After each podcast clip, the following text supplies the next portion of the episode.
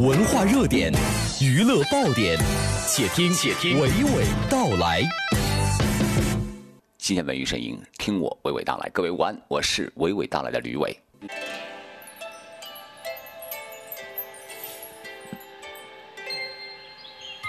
清晨，推开格扇花窗，报时的是檐上的喜鹊，入眼的是巍峨的宫阙。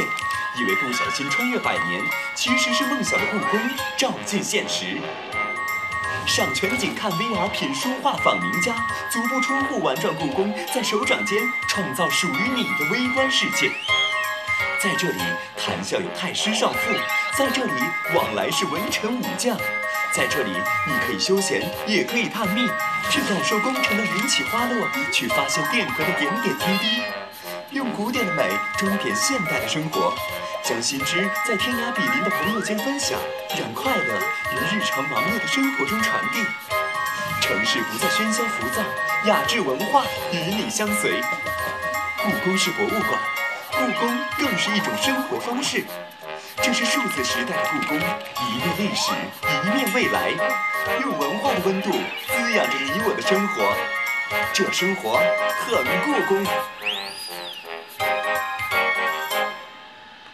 昨天就在国际博物馆日当天，故宫发布全新的故宫社区数字计划，意味着未来的故宫虚拟数字平台，除了已有改版的故宫中文官网、青少年主题网及英文网以外，还有九个 APP 的推送，同时为广大喜爱故宫文化的朋友奉献了一个全新的故宫互动社区。即日起，你搜索下载这个 APP，就能够自己在故宫提供的虚拟社区里选地建宅院，然后经营自己的一方故宫文化府地了。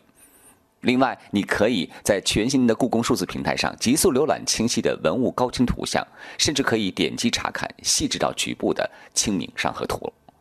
作为故宫的守护人、当家人，喜爱故宫每一寸的故宫博物院院长单霁翔为我们解读了全新的故宫社区数字计划。其实呢，数字故宫社区是已经经过三年多的建设，那么今天呢会比较完整的呈现。它呢从我们故宫的从数字化技术的应用、互联网和人们今天对故宫文化的接收的方式的不断的进化，那么来呈现出一个比较整体的面貌。民众的需求、观众的需求会不断的增加新的内容。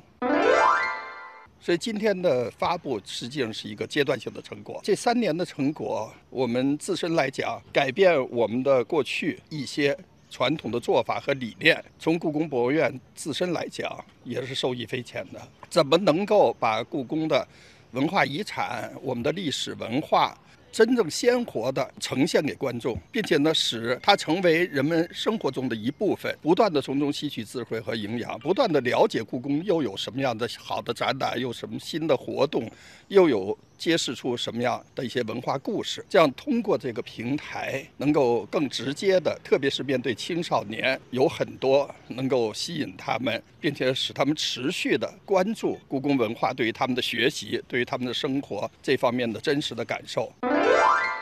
比如故宫的网站的建设，这次呢新的改版提升，包括故宫的微博、我们的微信，以及呢虚拟现实的 VR 的作品，这四年来发布的九部 APP，这些呢都是在故宫数字社区里面的一些部分。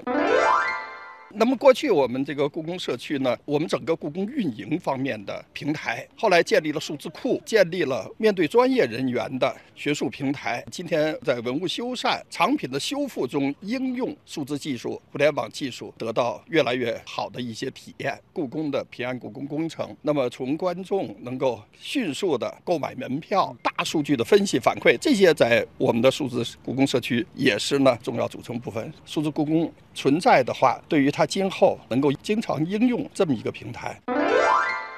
请关注吕伟的公众号 CNR 和今天内容有互动，就能获得卢米安影也送出的免费观影兑换券。这里是文艺大家谈之午间，和你娓娓道来，我是每天和你聊文艺的吕伟，谢谢收听。